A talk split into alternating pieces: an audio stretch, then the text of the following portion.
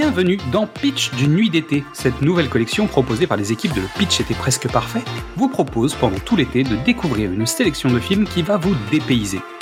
Que ce soit pour rire, pleurer, être perturbé ou voyager, cette sélection ne devrait pas vous laisser indifférent. Vous nous connaissez, pour enrichir cette expérience, on s'est bien entouré. Nous allons tout au long de cette collection donner la parole à des invités. Ils sont Instagrammeurs, podcasteurs, youtubeurs ou simples spectateurs, mais ils ont à cœur de vous donner envie de découvrir un film. Alors que vous soyez sur une île déserte avec un peu de wifi, en trek à la montagne ou tout simplement au bureau, nous allons vous donner une dose d'évasion avec la destination du jour. Fermez les yeux nous allons bientôt décoller. Aujourd'hui, c'est moi qui ai le contrôle. Je vous propose une expérience unique et en un sens tant mieux. Je vous invite à vous glisser dans la peau de John Malkovich. Avant de commencer, nous nous trouvons devant un objet filmique non identifié. L'association Spike Jones et Charlie Kaufman, si en plus on y ajoute Michel Gondry, cela nous donne un mélange qui permet de déguster des cocktails totalement hors normes. Jugez plutôt. Adaptation, Max et les Maxi Monstres, Human Nature, Eternal Sunshine of the Spotless Mind et des clips, des clips et encore des clips. Anthologique, je vous dis. Au simple titre, l'affaire est faite. On sait que ces messieurs sont capables de tout. Et donc, visiter la tête de John Malkovich nous paraît totalement plausible. La fiche technique du film, titre original Being John Malkovich, année de sortie 1999, réalisateur Spike Jones, avec un scénario de Charlie Kaufman. La durée du film est de 112 minutes. On retrouve dans les rôles principaux John Cusack dans le rôle de Craig Schwartz, Cameron Diaz dans le rôle de Lotte Schwartz, John Malkovich évidemment dans son propre rôle, Catherine Keener dans le rôle de Maxine, Orson Bean dans le rôle du docteur Lester et Ned Bellamy dans le rôle de Derek Mantini. Et dans les caméos, on retrouve Charlie Sheen, Sean Penn, Dustin Hoffman, Michelle Pfeiffer, Brad Pitt, Winona Ryder, Gary Sinise, et même David Fincher et Spike Jones eux-mêmes. Et la musique est signée Carter Burwell, dont nous avons parlé récemment. Le pitch, si je devais moi faire le pitch, alors déjà j'aurais du mal, mais peu importe, on va essayer. Un film qui donne toutes les excuses du monde pour que John Malkovich ait plusieurs personnes dans sa tête.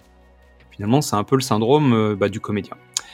Alors, le pitch officiel. Craig Schwartz est marionnettiste de rue mais ne parvient pas à vivre de son art. Lotte, son épouse, s'intéresse beaucoup plus à ses animaux qu'à lui. Devant leurs difficultés financières, le jeune homme trouve un emploi au septième étage d'un building de l'entreprise Lester. C'est pas tout à fait au septième étage. Hein. En classant les dossiers, Craig découvre une porte dérobée et l'empreinte. Celle-ci le conduit 15 minutes à l'intérieur de John Malkovich, cette prodigieuse découverte va lui permettre de changer de vie. Si je devais vous donner mon avis sur ce film, il faut entrer dans le concept et se laisser entraîner par ce film totalement en dehors des sentiers battus. C'est une façon de vivre la vie de quelqu'un d'autre, enfin, a priori. Si j'avais trois raisons de le regarder. Premièrement, je dirais que Charlie Kaufman propose toujours des histoires hors normes, décalées et absurdes. Il plonge ses personnages dans des situations telles qu'ils sont obligés de sortir ce qui se cache au fond d'eux des comportements excessifs dans l'amour, dans l'égoïsme, dans la folie. Que l'on aime ou que l'on n'aime pas, ces histoires ne sont jamais lisses. La deuxième raison, l'univers visuel de Spike Jones sur ce film est tout à fait quotidien.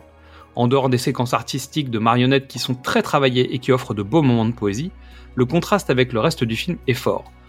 Bureau exigu et poussiéreux, plaqué par la froideur de sa lumière néon, l'espace contraint de vue subjective depuis la tête de John Malkovich, l'appartement de Craig et Lotte à la lumière orange étouffante, ou encore la bretelle du New Jersey de nuit sous la pluie dans les pots d'échappement.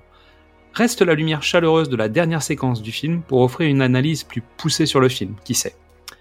Et pour terminer, troisième raison, le casting. Le trio pathétique incarné par Cameron Diaz, Catherine Keener et John Cusack est parfait pour faire vivre un film assez pessimiste et sombre.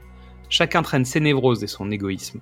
Ce triangle amoureux, voué à l'échec, au moins pour l'un d'eux, nous attire dans les méandres des envies et peut-être de la folie. Quoi qu'il en soit, je vous invite à découvrir ou redécouvrir ce film qui mérite malgré tout la petite visite au moins de 15 minutes dans la tête de John Malkovich. Allez, à bientôt Merci à toutes et tous pour votre écoute. Avant de penser à la rentrée, vous pouvez découvrir ou redécouvrir tous nos formats. Du cinéma au top, précédemment sur vos écrans, Qu'est-ce que c'est Bond, les films de l'avant ou les films de l'amant. Vous pouvez nous retrouver sur Facebook, Twitter, Instagram ou TikTok et venir discuter avec nous. C'est aussi le moment de découvrir le travail de toutes les personnes que nous allons vous présenter. Alors suivez-les, likez-les, partagez-les, discutez avec eux, aimez et surtout passez un bel été. Et à demain pour savoir où nous allons débarquer. Septième et demi, c'est ça? Ouais.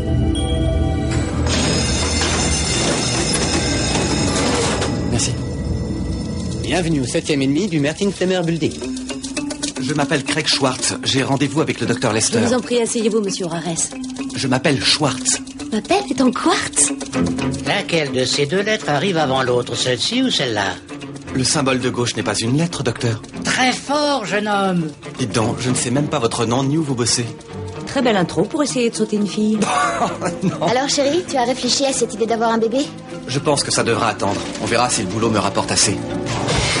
Il y a une toute petite porte dans mon bureau, Maxine, qui conduit tout droit dans John Malkovich. C'est irréaliste, un passage qui conduira dans le cerveau de quelqu'un Si, il existe. On voit le monde à travers les yeux de John Malkovich. Oui Et ensuite, au bout de 15 minutes, C'est pas moi Je n'ai pas dit ça tu te fais éjecter dans un fossé du New Jersey à côté du péage. C'était formidable. Putain, mais où on est? On est dans le subconscient de Malkovich Tu ne trouves pas ça étrange que John Malkovich ait un passage? Enfin, tu crois pas que tout ça puisse avoir une signification? Qu'est-ce que c'est que ça? Hein? J'ai découvert ce passage. C'est ma tête!